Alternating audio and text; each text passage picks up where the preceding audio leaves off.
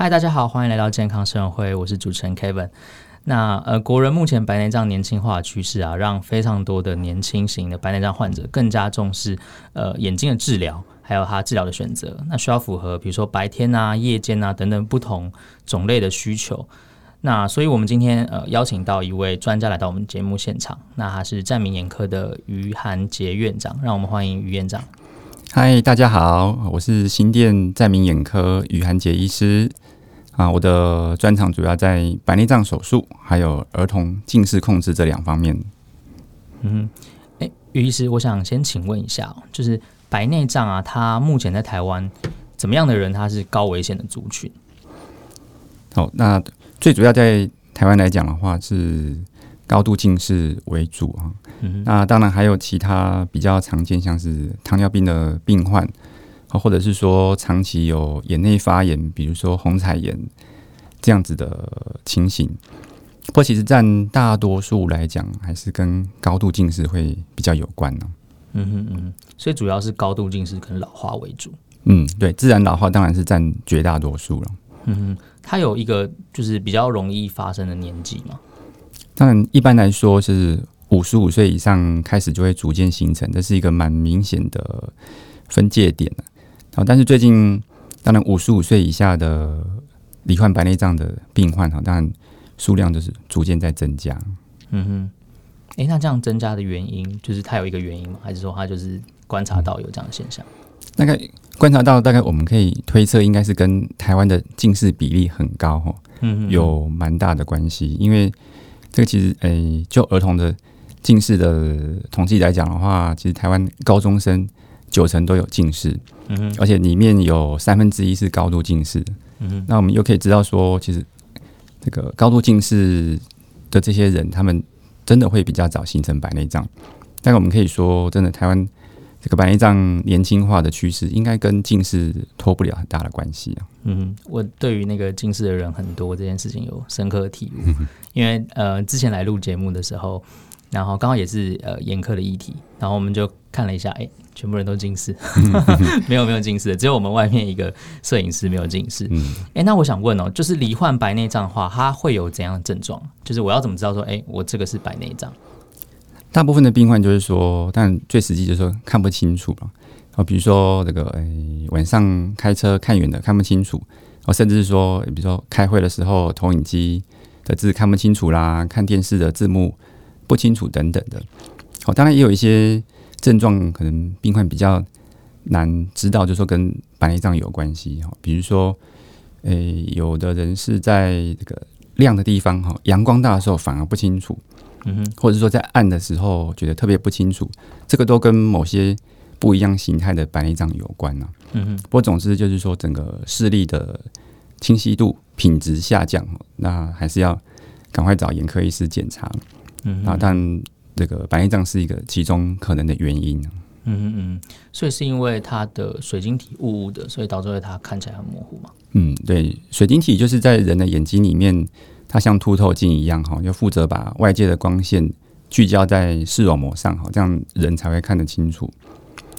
但是这个水晶体在某个年纪之后，它会慢慢因为蛋白质的变性，就变得浑浊哈，所以说这个光线就没有办法好好的进到眼睛里面，就开始会看不清楚。嗯哼，那这样子它会呃，就是加剧的状况下，如果它不治疗的话，这个白内障最后会就是整个失明嘛？对，但白内障如果越来越严重的话，当然一个人的视力会逐渐变差。那严重到一个程度的时候，因为白内障它等于是让水晶体会整个体积会变大。嗯，它体积变大的话，在眼睛里面就有可能会让这个眼球里面的水哈不容易排出去，最后这个眼压越来越高，造成青光眼视神经受损的现象。对，那确实最严重的时候有可能会发生这种问题。嗯嗯嗯，所以如果眼压过高，它其实有可能是因为白内障所引起的。对，在某些极端的状况是有可能这样子。虽然大部分青光眼，诶、欸，就以台湾当然是一个医疗算蛮发达的地方哈，会就是说，因为白内障太过严重，导致眼压高的情形，其实是没有那么多了。嗯，不过当然这个白内障过于严重哈，导致眼压过高、青光眼的确是一个原因之一。嗯，了解。哎，那我想问一下，呃，院长哦，就是我如果今天可能我的长辈他得到白内障，他要怎么样去做治疗？他治疗的流程是什么？好，那目前白内障的处理，其实就国际上来讲，其实就是唯一的一个方法，就是超音波乳化术。嗯哼，好，也就是说，我们这个在眼球上，就是黑白眼球交界的地方，会做两个小小的伤口。嗯哼，好，那这个超音波探头伸到眼睛里面去。把白内障震碎、吸掉，嗯、那吸除之后，再把人工水晶体放进去。对，简单讲就是这样子的一个过程。嗯，这手术是呃，也是适合老人家做吗？他就是会需要，就他算是微创吗？还是它是一个这样的手术？他很快可以恢复吗？对，这个目前这种手术伤口就非常小，我们可以说这个伤口一个零点一公分，一个零点二公分的，其实是非常小，所以当然算是微创。嗯哼，那。诶，白内障当然都是还是老年人居多了，那他们绝大多数都是可以在局部麻醉下，就是人清醒的状态之下去接受这个手术，绝大部分都是可以的。嗯，清醒的时候，可是他这样不会怕那个，就是眼睛有东西进来这样？对，其实诶，当然眼科医师都有一些方法了哈，比如说。嗯因为其实几乎百分之九十九应该都是在局部麻醉下执行，嗯嗯，所以大部分都会选择让病患在手术前好吃一些比较可以放松的药物，嗯哼，好，那在配合眼部适当的麻醉之下，其实几乎都是可以配合的。嗯，他多久他可以恢复啊？他需要眼睛闭起来休息吗？还是说他做完之后其实马上就会看东西？嗯，手术完当天通常，诶，视力的话，哈。不会很清楚了，通常最快应该要隔一天哦。早上起床张开眼睛，诶，大部分会觉得说视力应该是会有所改善的。哦，所以当然第一天不会恢复到百分之百啊，大概第一天可能是哦，可能六成、七成、八成都有可能。嗯，然后在术后再点一些适当的眼药之后，通常大概一个月的时间，应该会慢慢恢复到比较理想的程度。嗯，了解。哎，刚才有讲到说，呃，要置入人工呃水晶体哦。我想呃，请教一下院长，人工水晶体目前它有哪些选择？好，人工水晶体，那目前种类很多，从这个健保单焦点的球面的水晶体，哦，然后在其他像在台湾目前是这个属于自费，然后其他这都是差额给付了哈。那包括单焦点的非球面水晶体。好，再来是单焦点散光矫正水晶体，那再来就是有相当多种类矫正老花的水晶体。嗯，好，那矫正老花的话，它分两大类，一个叫做焦点型的，我在比较早期是双焦点，那目前台湾大概用比较多是三焦点的水晶体。嗯，那再来一个更新的话是焦段型的。嗯，焦段型的话，还分成。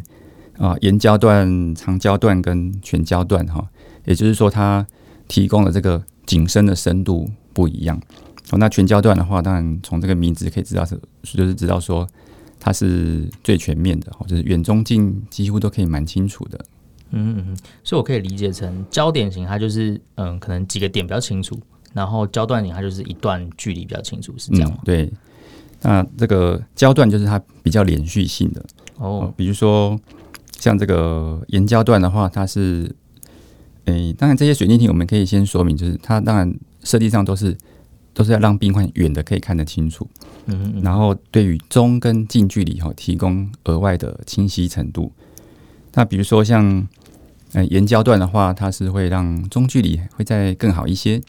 我觉得在生活中，比如说这个这个一只手背长度的地方哈，就是像一般在家里面要。拿东西啦，或厨房工作啊，这样子的距离的视力可以稍微加强。嗯哼。那么像长焦段这一种的话，它是让远的跟中距离都相当不错。也就是说，像厨房工作或者是看电脑都可以，通常都蛮轻松的。好，那近距离的视力它是给予一个程度上的帮忙。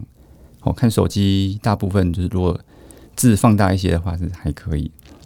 哦，不过但太小的东西也许会比较辛苦一点。哦，那这个长焦段虽然说，哎，听起来好像这个近距离的视力稍微比较没有那么那么的厉害，不过这也有它的好处。那主要是要看病患的需求。嗯嗯嗯。好，那么再来像全焦段的话，目前这个比较新的水晶体，就真的可以让病患就是远中近哦，几乎都蛮清楚的。嗯，所以呃，焦点型跟焦段型它最大就是嗯、呃，在选择上它最大的差异是在于，就是它有没有连续，中间会不会模糊，是这样吗？嗯，对。因为焦点型它的特色就是说，就算是像现在用的比较多的三焦点哈，嗯，那它是确实是远中近三个点会比较清楚，但是它在就是远到中的这个中间，还有中到近的这个距离中间，它的视力会稍微弱一些，嗯哼，那就会造成就是说有时候病患在适应上可能会花比较久一点的时间，嗯哼，因为有些病患很厉害啊，他。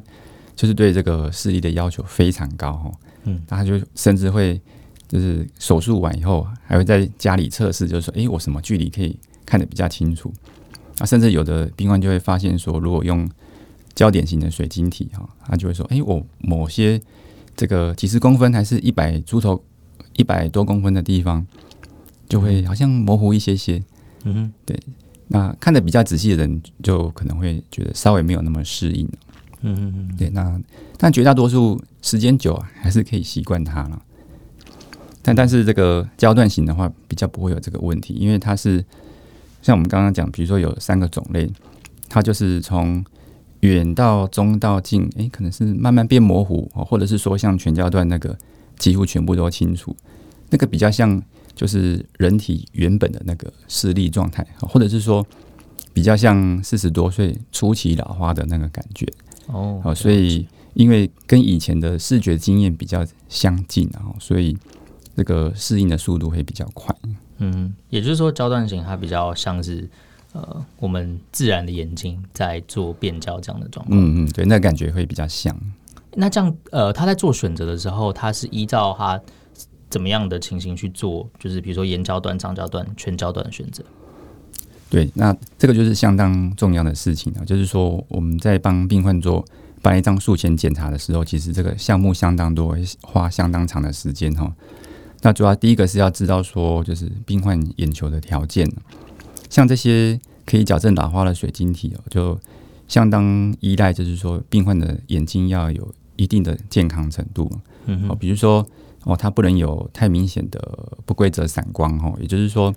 这个黑眼球这个角膜哈，它要是一个比较规则性的这个表面，好，那再来就是比如说这个视网膜黄斑部要足够健康，哦，不能有太明显的青光眼的问题，才会比较适合这些矫正老花的水晶体。好，那再来第二个就是当然还要知道那个病患的需求了。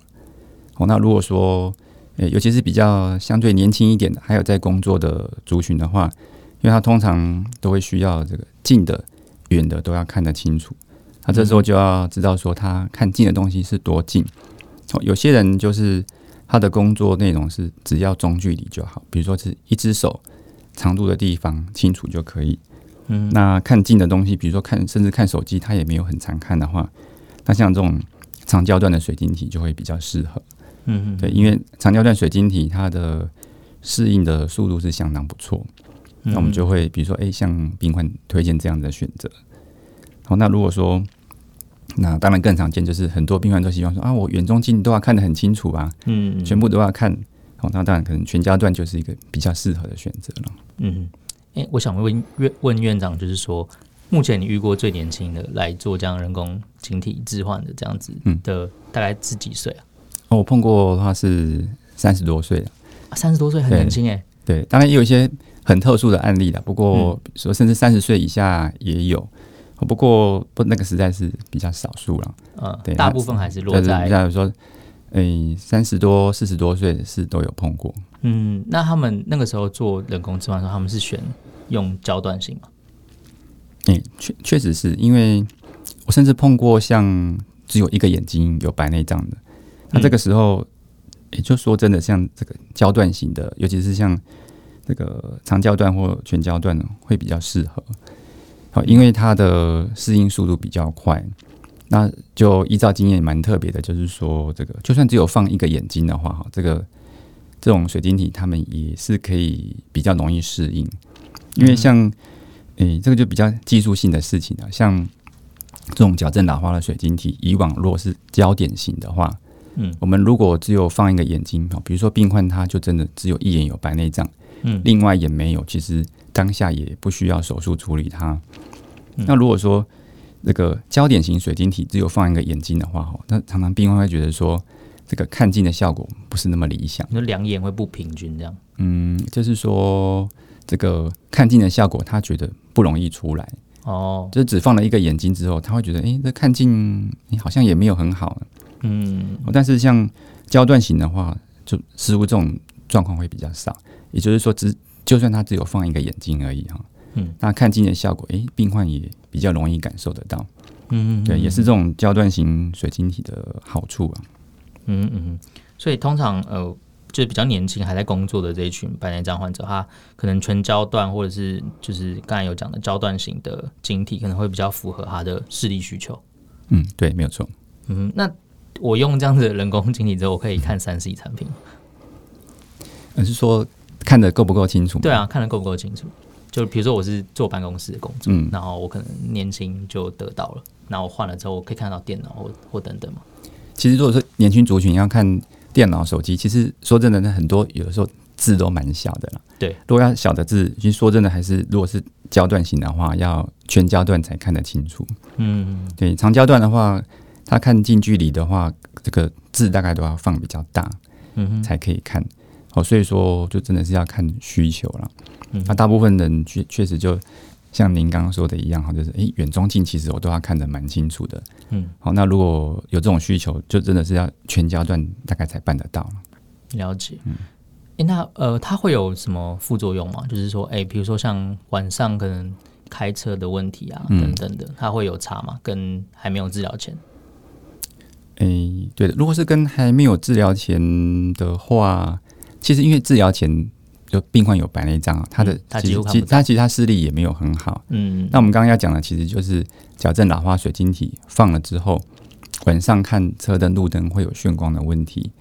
那其实当然，病患在手术前，他大概晚上看灯也是会有眩光了。嗯，所以我们做比较，大概是跟病患他印象中年轻时候那个良好的视力去做比较。嗯哼，就是说他看哦车灯路灯晚上的时候，外面会比如说。多几圈光圈啊，或者是说一些放射性的光出来哈。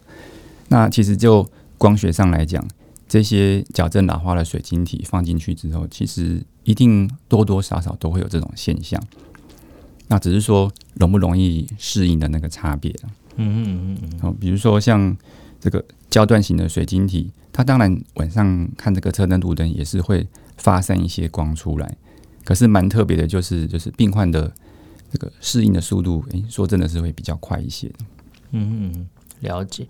那我刚才有想到另外一个问题哦，就是呃，想问院长说，我放了这个水晶体之后，它的寿命多长？我是之后都不用再换吗？就是终身就可以，就是不用再动手术这样吗？诶、欸，对的。目前其实一般的经验上，或者一般的认定来讲，那个人工水晶体放到眼睛里面的话，是算永久使用的。哦，所以它就不用再后续的，就是再去更换这样。嗯，其实是不用的。哦，诶，你有碰过就是可能他一开始选用了不同种类型的水晶体，然后后面不满意，然后再更换吗？对，但偶尔啊，偶尔会碰到这样子的状况。嗯，对，就是说大概大概全世界都有这样子的经验啊，就是诶，即使诶大部分时候都是经过很谨慎的检查，嗯，然后手术把水晶体放进去之后，还是会有些病患就是不满意那样子的。效果，嗯，或者是说放这个矫正老化的水晶体，对于眩光的部分，他很难接受。那经过一段时间的观察，如果病患真的觉得非常难适应的话，那是有可能会需要更换水晶体。嗯嗯，所以最在最一开始的时候，由专业的眼科帮你判断你适合哪一种，然后就换哪一种，嗯、这样是比较重要。对，是相当重要，才可以避免刚刚讲的这种问题，就不用就是跑第二趟这样子。对，而且其实更换水晶体，我们这样轻轻松松讲啊，其实这个手术并不轻松，因为更换水晶体其实比一般开白内障手术，直接放就是第一次这样放放水晶体来讲哈，更换的方式其实是比较困难的哦，比比一开始开刀还要难。对，其实风险是比较高的了。嗯，嗯，所以我们当然还是会很强调，就是说手术前就要这个，比如说嗯，医师跟病患双方哦，就是良好的沟通跟讨论，嗯，嗯，然后做一个就是谨慎的选择，嗯，这个是相当重要的。了解。那他这样子做完手术之后，他有哪些呃，就比如说我刚开完刀了，我有哪些注意事项？嗯，好。那这个开完刀，当然这个第一个就是保护伤口了哈，因为刚开完刀，目前台湾的白内障手术来讲，大概绝大多数应该是就是不用缝合的小伤口。嗯，那既然是不用缝合的话，那手术后哦一段时间，当然看医师的要求哈，有的。比如从一个礼拜到一个月左右，哦，眼睛就是不能压迫，哦，不能去揉眼睛哈，因为眼球如果压下去的话，可能伤口就会裂开来，哦，那这是第一个相当需要注意的地方。嗯哼，那再来第一个就是要适度的清洁啊。嗯，哦，虽然手术完我们害怕眼球被压到，那但是也不能说在洗脸的时候就完全避开眼睛哈。嗯，因为这样子即使像。这个睫毛根部那个地方会出油，对，然后都没有清洁干净的话，其实这个所谓眼睑炎的问题很快就会恶化，嗯，那就会变成说手术过没几天或一两个礼拜，哇，就开始干涩啦、刺痛的问题，就是相当的困扰。哦，所以我个人也都会教病患说，怎么样小心的清洁脸部哈，跟这个眼皮，嗯，来来减少这种手术后的不舒服，嗯。就是叫他，呃，就是请他洗清一点，不是都不要洗这样子。嗯，对啊，对啊，对啊。会有人在就是睡梦中就是不自主揉眼，这样，这样，这样是可以的吗？就是比如说我刚开完刀之后，嗯，其实说真的，会真的做这个动作的病患很少了，哦，而且我们那个手术完，几乎医师都会给病患一个保护的眼罩，在睡觉的时候就是。盖在这个眼眶上哈，然后比如说用胶带固定，固定个一段时间，比如说一个礼拜啊到一个月左右，这样子他在睡觉翻身啊，哦，或者是手不小心压到脸上的时候，才不会压迫到眼球，嗯这个都会保护一段时间。就等他那个伤口愈合这样子。嗯，对，没有错。了解。那呃，除了这个呃，就是清洗这方面之外，还有什么有其他要注意的吗？好其他的话，当然就是还有像干涩的问题啊，就是像这个各种眼球的手术，当然包括白内障手术。其实手术后通常是一个月的时间哦，眼睛会比较干涩，这个诶、欸、也是一定会发生的情形啊。嗯，那这个时候当然就是诶、欸、病患可以跟医师反映哦这方面的状况，他通常都会使用人工泪液哈来让这个病患的干涩的感觉可以减少。嗯，对，那算。这个很常见的，但是这个几乎都是可以控制的。嗯哼，然后我都会跟病患解释说，不用太担心。其实这个一个月之后，其实通常这个干涩的问题都会逐渐减少。哦，所以他不会就是就是他可能是眼睛恢复之后就好了，他不会就是整个后面就变成干眼症这样。对，通常都是初期会比较干一些，因为这个我们在眼球上面制造一个伤口之后。这个眼球表面的神经会受到影响哈，嗯，那这个时候人的眼泪的分泌量会暂时减少，嗯，好，但是一段时间这个分泌的功能还是会慢慢恢复了，哦，所以干涉的问题到后来还是会比较消退，嗯嗯，了解，因为我奶奶她也是有去做那个白内障手术，嗯是，然后她刚开始一个月说怎么办，她变干眼症。然后跟我们喊了一个月，然后后面她就没有再听他提过了。嗯，所以那一个月都叫他你赶快点眼药水就好了。对啊，对啊，就是前面不舒服的感觉会比较多啦，但是到通常到后来，慢慢慢慢都会跟之前的感觉一样，并不会说太过困扰才对。嗯哼，那呃院长有哪些嗯建议啊？给可能他现在正想要去做白内障手术，或者是说他呃已经手术完了，然后再做就是保养的这一群人。嗯，好的。像做白内障手术的话，我自己呃，看算是对我自己的要求啦，就是说，这个病患的手术前的这个检查跟讨论哦，是相当重要的。好，因为像在台湾很幸运，就是说像人工水晶体的选择其实是相当多，哦，甚至可以说某些方面，哎，甚至比这个美国还要多。哦，比美国还要多。其实甚至比美国还要多，因为美国 FDA 对于这个医疗器材的这个审核，就是嗯，我们应该说时间比较长，甚至美国的病患有的时候他选择是比较少，嗯哼，或者是说这些新的产品，诶，他们其实比较慢才能够使用到。那台湾其实比较不会啦，台湾其实这些国际上比较新、比较好的的水晶体，通常诶，甚至有的时候比美国还要早可以使用，嗯。好，那但选择性很多哈，但是这个手术前的沟通检查就很重要，主要是看个人的条件。好，如果说眼球有那个条件，也有这个需求，那的确就可以选择一些比较好的人工水晶体。嗯哼，好，那在适合的眼球上面，我们使用这个水晶体，那才会有好的效果。嗯哼，所以这个部分就就很重要，才能够。就是说，已经讨论好了，那我们把这个水晶体放进去，才比较能够符合病患他的期待。嗯嗯嗯，主要还是要选择好的那个，就是眼科医医师，然后跟他多做沟通。嗯，对对对，对要做正确的选择。对啊，可能沟通说你平常的用眼习惯，跟你可能工作的性质，然后会需要怎么样用到眼睛，这样子才不会选到一个跟你不适合的水晶体。嗯。对，那像。有的，比如说我们要知道说他用眼的距离哈，当然看远的大家都会有需要了，嗯，那中距离、近距离，我们可能要就是去询问他的工作，或者是说他的休闲嗜好，这样的去去做这个分别。好像嗯，我有帮几位，比如说四十多岁比较早期白内障的病患手术，那经过检查讨论哦，最后他们选择使用长焦段的水晶体。好，那植入之后。我就跟诶、其他比如说比较老年的病患一样哈，那使用长焦段水晶体，我印象很深刻，就是他们适应的速度真的蛮快的。也就是说，手术后甚至第一天呐、或者前面几个礼拜，哦，很快的这种看中距离哦，甚至近距离的视力哦，它很快就可以看得到，比较不会像就是焦点型的水晶体这样以往。尤其是双焦点的水晶体，可能植入之后，甚至要几个礼拜的时间，或者是诶、几个月哦，病患才会觉得说，诶、看近的部分会比较轻松一点。那焦段型的水晶体，它的好处就是这个适应的速度很快，也就是说，这个植入之后，它可能在一个比较短的时间，它就可以感受到这个看近的效果。好，那当当然这样子的话，病患的满意度也都会比较高。好，那其实这个医师其实也心里也会比较放心呢、啊。嗯嗯，通常这一类，比如说四十几岁，他应该是办公职比较多嘛，就是要看文件啊，看电脑。对，没有错，因为四十多岁其实蛮多，甚至大概都有主管的身份呢、啊。嗯，好，所以比如说要看纸张的文字啊，好，那这个电脑开会等等，其实用眼的需求都很大。